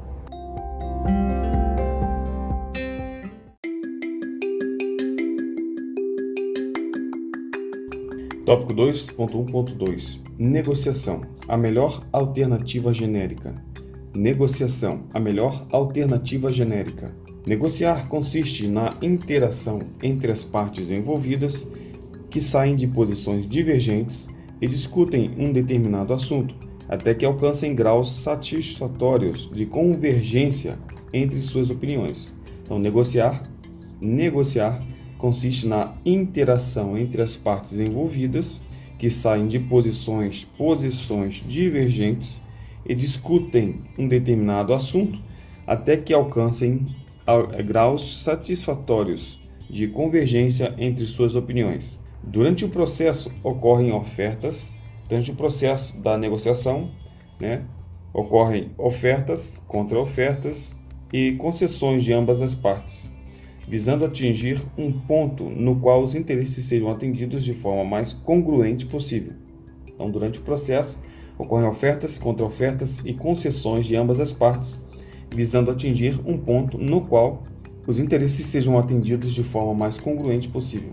Durante uma negociação, é importante que todos os envolvidos construam a percepção que foram suficientemente ouvidos e tiveram chances equitativas, ou seja, partes iguais, para apresentarem suas ideias e argumentações, gerando um resultado que no todo represente mais do que as posições individuais inicialmente apresentadas. Então, durante uma negociação, durante a negociação, é importante que todos os envolvidos construam a percepção de que foram suficientemente ouvidos e tiveram chances equitativas para apresentarem suas ideias e argumentações, gerando um resultado que, no todo, represente mais do que as posições individuais inicialmente apresentadas. E esse caminho abre maiores espaços para a gestão participativa, é esse caminho da negociação né, abre maiores espaços para a gestão participativa, pela qual as pessoas tomam parte nos processos decisórios que afetam não apenas indivíduos, mas grupos, setores e organização como um todo. Repetindo, esse caminho abre maiores espaços para a gestão participativa, pela qual as pessoas tomam parte nos processos, processos decisórios que afetam, que afetam não apenas indivíduos, mas grupos, setores e organização como um todo. Trata-se, portanto, de uma habilidade externa de extrema importância, habilidade de extrema importância no contexto corporativo, visto que, por ela, torna-se possível orientar as forças de forma sinérgica para objetivos comuns e obterem-se comportamentos consoantes e não opostos. Trata-se, portanto, de uma habilidade de extrema importância no contexto corporativo, visto que por ela, ou seja, pela negociação, torna-se possível orientar forças de forma sinérgica, orientar forças de forma sinérgica para objetivos comuns e obterem-se comportamentos consoantes e não opostos. Então, a negociação ajuda na, na obtenção de comportamentos, na obtenção de força sinérgica para objetivos comuns e comportamentos consoantes não dispostos. Ao negociarem, as pessoas podem chegar a dois tipos de troca e concessão. Dois tipos de troca e concessão. Vamos anotar? Primeira, negociação distributiva, negociação distributiva e negociação integrativa distribui, integra, distribui, integra. Negociação distributiva é aquela pela qual sempre haverá um lado vencedor e um lado perdedor, ou seja, é uma operação de soma zero, soma zero. Normalmente ocorre quando não há possibilidade de expansão de recursos disputados e estes tenham que ser distribuídos, distribuídos entre todos os envolvidos. Então, a negociação distributiva é aquela pela qual sempre haverá, sempre haverá um lado vencedor e um lado perdedor. Ou seja, é uma operação de soma zero. Normalmente, normalmente ocorre quando não há possibilidade de expansão de recursos disputados e estes tenham que ser distribuídos entre todos os envolvidos. Negociação integrativa parte do pressuposto de que é possível encontrar-se, pelo menos, uma situação de convergência, situação de convergência de opiniões, pela qual seja possível estabelecer-se uma relação de ganha-ganha. Relação de ganha-ganha torna-se possível quando é viável redimensionar recursos, quando é, quando é viável redimensionar recursos, ou ainda quando se buscam resultados positivos, resultados positivos menos imediatistas de relacionamentos entre as partes. Então, a negociação integrativa parte do pressuposto de que é possível encontrar-se, pelo menos, uma situação de convergência de opiniões pela qual seja possível estabelecer-se uma relação de ganha-ganha. Torna-se possível quando é viável redimensionar recursos ou ainda quando se buscam resultados positivos menos imediatistas de relacionamento entre as partes.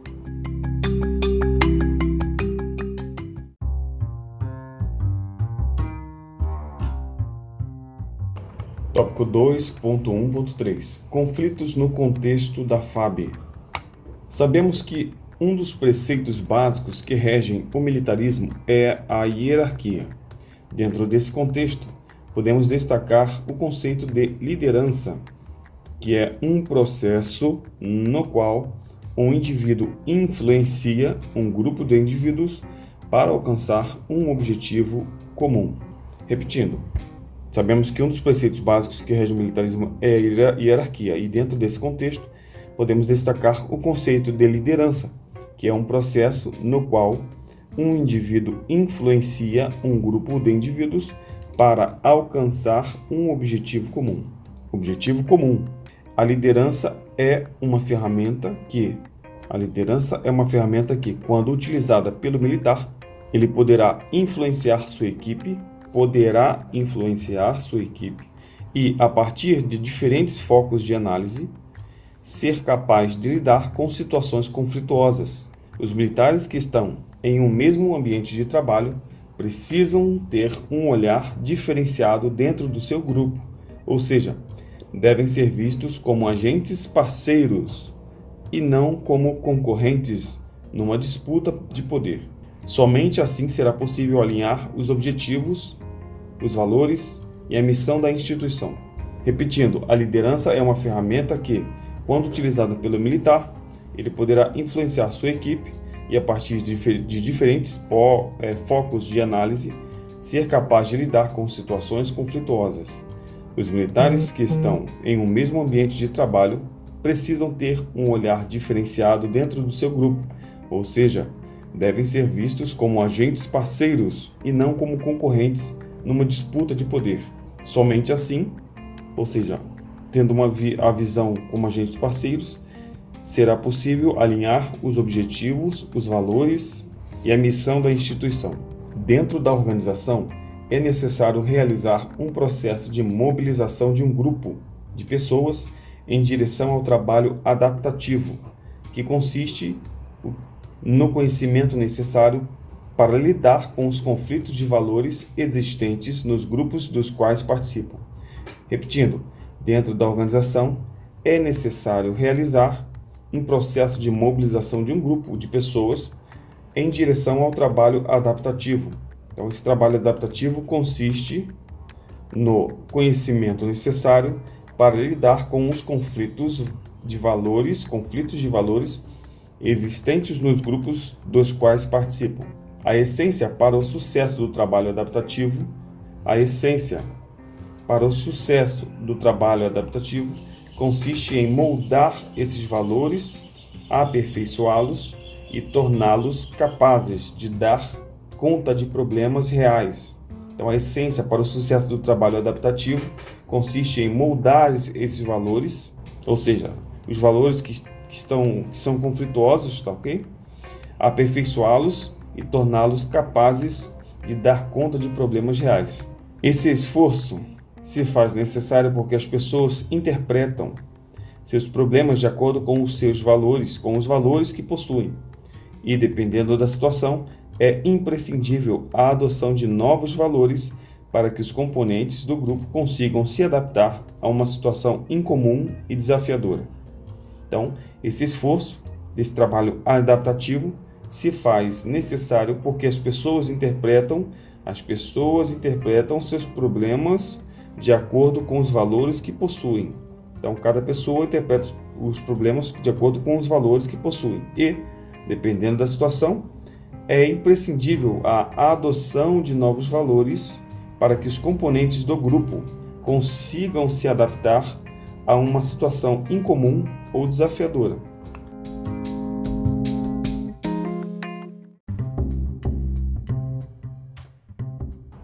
Tópico 2.2 Técnicas de redução e estímulos de conflitos. 2.2.1 Técnicas de redução de conflitos. Algumas técnicas de resolução de conflitos, segundo Rebelo, estão dispostas a seguir. São três, são três técnicas. A primeira, resolução de problemas. Segunda, métodos superordenadas. Terceiro, expansão de recursos. Primeira técnica, resolução de problemas consiste em promover a confrontação, ou seja, colocar as partes envolvidas frente a frente, a fim de se identificar o problema e tentar solucioná-lo com base em discussões francas. Então, resolução do problema consiste em promover a confrontação, ou seja, colocar as partes envolvidas frente a frente, a fim de identificar o problema e tentar solucioná-lo com base em discussões francas. Segunda técnica de resolução de conflitos é, é, são as metas superordenadas. Metas superordenadas é uma técnica interessante pela qual se cria, se cria dependência entre as partes com relação à realização de alguma tarefa ou ao alcance de algum objetivo. Com isso, a principal intenção é forçar de maneira indireta, forçar de maneira indireta a lubrificação do relacionamento pela necessidade mútua de se obter algum resultado. Então, é uma técnica interessante pela qual se cria dependência entre as partes com relação à realização de alguma tarefa ou ao alcance de algum objetivo. Com isso, a principal intenção é forçar de maneira indireta a lubrificação do relacionamento pela necessidade mútua de se obter algum resultado.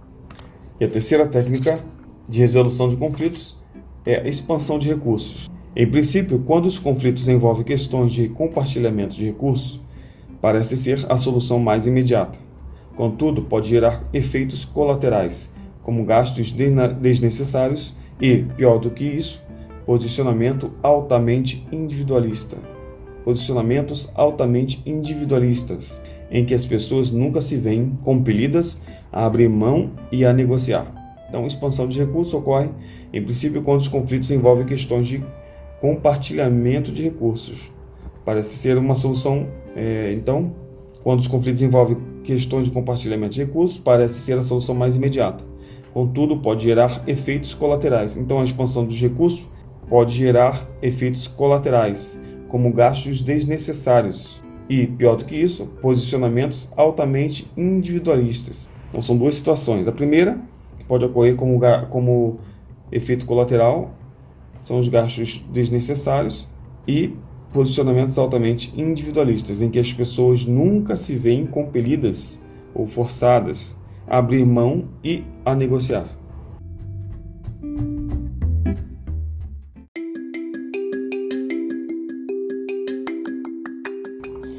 Tópico 2.2.2 técnicas de estímulos de conflitos. Sabe-se que as diferenças de objetivos, diferenças de objetivos e de interesses pessoais às vezes produzem algumas, alguma espécie de conflito que constitui o outro lado da cooperação. Então, Sabe-se que as diferenças de objetivos e de interesses pessoais às vezes produzem alguma espécie de conflito que constitui o outro lado da cooperação. A vida de uma pessoa ou de um grupo é uma constante batalha em, com conflitos. A vida de uma pessoa ou de um grupo é um, uma constante batalha com conflitos, muitos dos quais são tratados de maneira dita como saudável, enquanto que outros conflitos atrapalham a vida das pessoas ou de um grupo durante muito tempo, pois é um processo de oposição e confronto que ocorre entre indivíduos ou grupos nas organizações, ou seja, quando as partes envolvidas exercem poder na busca de metas ou objetivos valorizados. Nesse sentido, é importante destacar que o conflito a ser estimulado deve ser construtivo ou funcional, pois a resolução desse conflito conduz a melhorias sendo uma forma de contribuição positiva para mudança e inovação. Repetindo o parágrafo: a vida de uma pessoa ou de um grupo é uma constante batalha com conflitos, muitos dos quais são tratados, ou seja, os conflitos são tratados de maneira dita como saudável, enquanto que outros conflitos atrapalham a vida das pessoas ou de um grupo durante muito tempo, pois é um processo de oposição, é um processo de oposição e confronto que ocorre entre indivíduos ou grupos nas organizações, ou seja, quando as partes envolvidas exercem poder na busca de metas ou objetivos valorizados. Ou seja, repetindo, quando partes envolvidas exercem poder na busca de metas ou objetivos valorizados. Nesse sentido, é importante destacar destacar que o conflito a ser estimulado deve ser construtivo ou funcional, pois a resolução desse conflito conduz a melhorias, sendo uma forma de contribuição, uma forma de contribuição positiva para a mudança e inovação. Como já foi apresentado nas formas históricas de percepção de conflitos, a escola interacionista, interacionista aborda uma perspectiva de gestão contemporânea de pessoas no, no que concerne à definição de conflitos, em que estes não são tratados como danosos às organizações. Então, repetindo, como já foi apresentado nas formas históricas de percepção de conflitos, a escola interacionista aborda uma perspectiva de gestão contemporânea de pessoas no que concerne à definição de conflitos em que estes, ou seja, os conflitos, não são tratados como danosos às organizações. Segundo Robbins, existe a necessidade de que os líderes mantenham o nível de conflito gerenciável, ou seja, esse conflito estimulado na organização deve surgir a partir de variáveis controláveis, para que não se perca o controle das situações. Repetindo, existe a necessidade de que os líderes mantenham o nível de conflito conflito gerenciável, ou seja, esse conflito estimulado na organização deve surgir a partir de variáveis controláveis para que não se perca o controle das situações.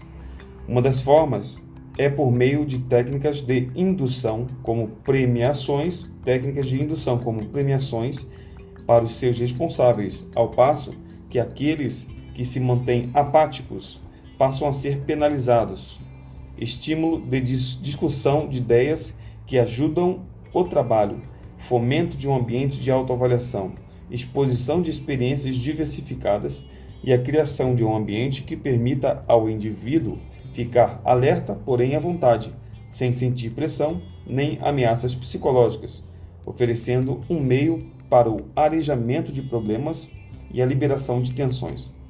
Repetindo, uma das formas uma das formas para ter o controle das situações é por meio de técnicas de indução, como premiações para os responsáveis, para os respons seus responsáveis, ao passo que aqueles que se mantêm apáticos passam a ser penalizados. Além disso, além dessas premiações, estímulo de discussões de ideias que ajudam o trabalho, essa segunda, é a segunda maneira, né? Terceiro, fomento de um ambiente de autoavaliação, fomento de um ambiente de autoavaliação, exposição de experiências diversificadas e criação de um ambiente que permita ao indivíduo ficar alerta, ficar alerta, porém à vontade, sem sentir pressão nem ameaças psicológicas, oferecendo um meio para o arejamento de problemas, meio para o arejamento de problemas e liberação de tensões.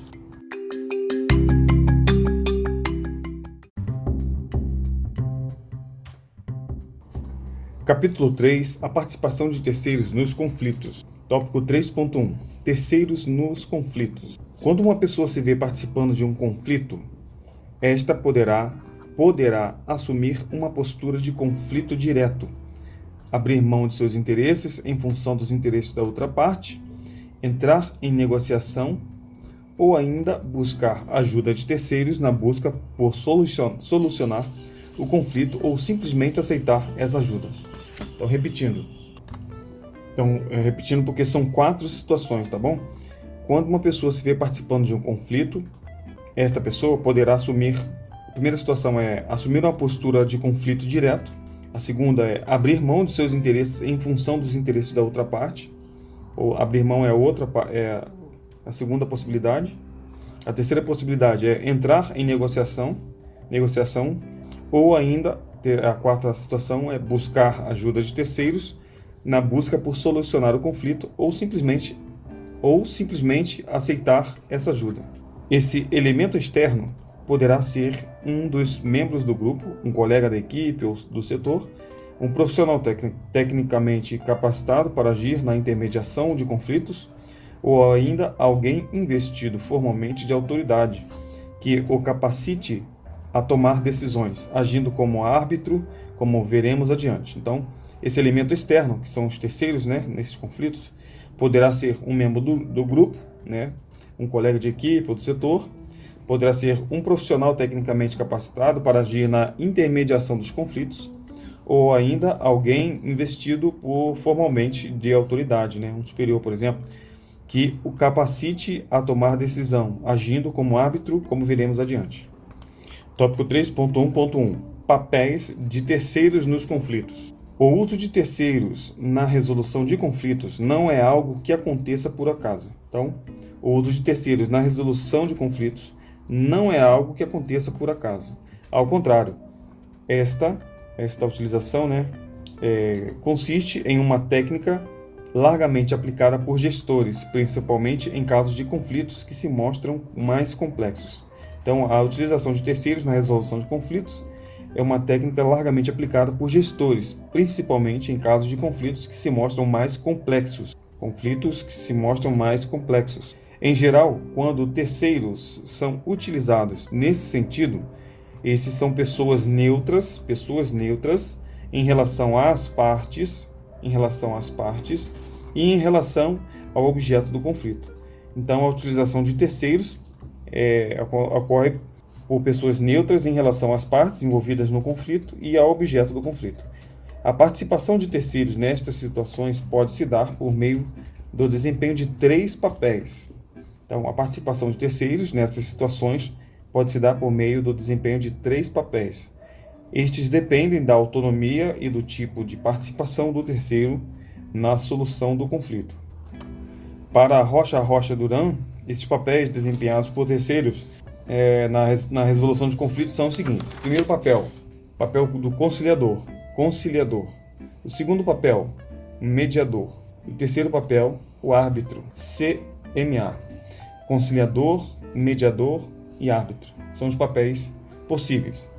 O papel do conciliador conta com a confiança de ambas as partes e age muitas vezes de maneira informal, monitorando o processo é, facilitando o relacionamento entre os envolvidos, encorajando e dando suporte emocional. Então, o papel do conciliador, que é o primeiro papel de terceiros num conflito, conta com a confiança, confiança de ambas as partes é, envolvidas e age muitas vezes de maneira informal, monitorando o processo, facilitando o relacionamento entre os envolvidos, facilitando o relacionamento entre os envolvidos encorajando e dando suporte emocional. O segundo papel é o papel do mediador. O mediador ele trabalha de forma a promover o uso da razão, o uso da razão na busca pela solução do conflito, tentando persuadir as partes em direção à negociação dos interesses em questão e agindo como pacificador. Agindo como pacificador. Então, mediador, pacificador. Então, o mediador trabalha de forma a promover o uso da razão, uso da razão na busca pela solução dos, de conflitos, solução do conflito, tentando persuadir as partes em direção à negociação dos interesses em questão, agindo como pacificador. Então, comparando o conciliador do mediador, é que o conciliador é, é, de, é alguém de confiança né, de ambas as partes e que de maneira, é, age de maneira informal, facilitando o relacionamento entre os envolvidos, né, dando suporte é, emocional a ambos, porque já que é de confiança de ambos. Já o mediador, ele, ele, ele é mais neutro, vamos chamar assim, porque ele promove o uso da razão. Ele, ele não, não tende nem para um lado nem para o outro, ele simplesmente ele tenta usar a razão para persuadir ambas as partes em direção à negociação dos interesses em questão. Claro, agindo como um pacificador. E o terceiro modelo, né, de terceiro papel desempenhado por terceiros na resolução de conflitos é o papel de árbitro. Esse papel é exercido por pessoas com autonomia para tomarem decisões com relação ao tema em questão. Papel do árbitro então, esse papel é exercido por pessoas com autonomia para tomarem decisões com relação ao tema em questão. Agem colhendo informações a respeito dos interesses e dos contextos. Então, ele age colhendo informações a respeito dos interesses e do contexto, e ao final de suas análises, emite julgamento a respeito do que considerar certo ou errado, melhor ou pior. Então, o árbitro ele vai emitir um julgamento após a coleta de informações dos interesses e contextos envolvidos e considerando depois, após o julgamento, que é certo ou errado, melhor ou pior. Como já dissemos, esses posicionamentos dificilmente resolvem os conflitos.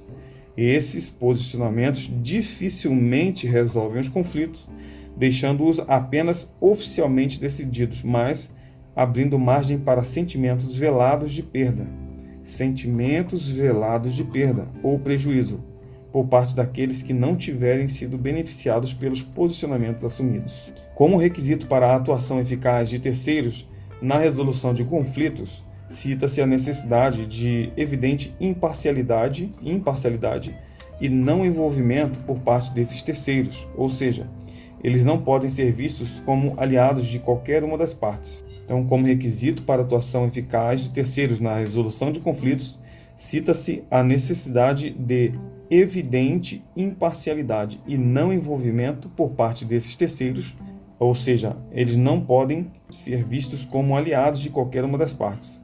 Além disso, o terceiro deve mostrar-se capaz de perceber corretamente as variáveis ambientais, variáveis ambientais que compõem o contexto e dar importância ao que é de fato importante, permitir que os envolvidos se expressem de forma livre, permitir que os envolvidos se expressem de forma livre e lidar com as tensões que provavelmente serão geradas no decorrer do processo.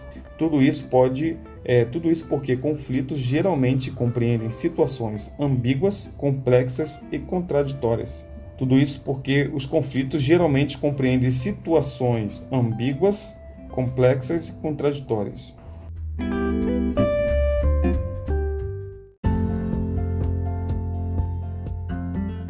Tópico 3.1.2 Comportamentos sugeridos na participação de terceiros nos conflitos. Para que se alcancem os resultados esperados, a atuação de terceiros nos conflitos sugere alguns posicionamentos. Quem disse isso foi Rocha Duran, dentre os quais se destacam.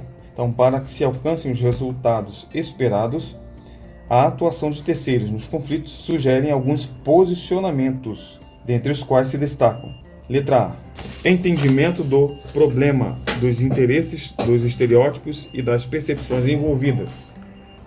Repetindo, dentre os posicionamentos, a letra A está entendimento do problema, dos interesses, dos estereótipos e das percepções.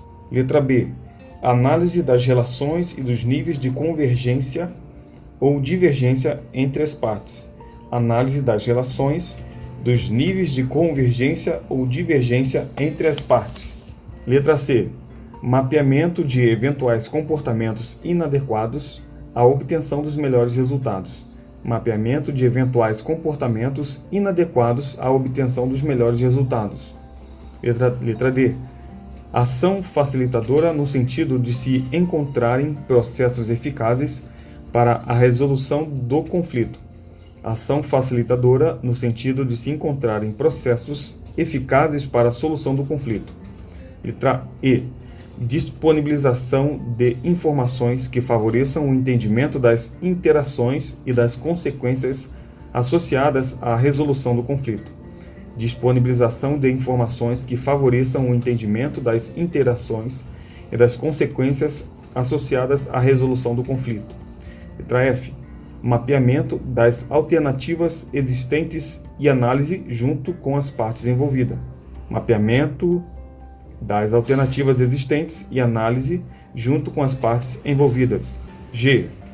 Criação de ambiente e mecanismos que otimizem as comunicações criação de ambiente e mecanismos que otimizem as comunicações.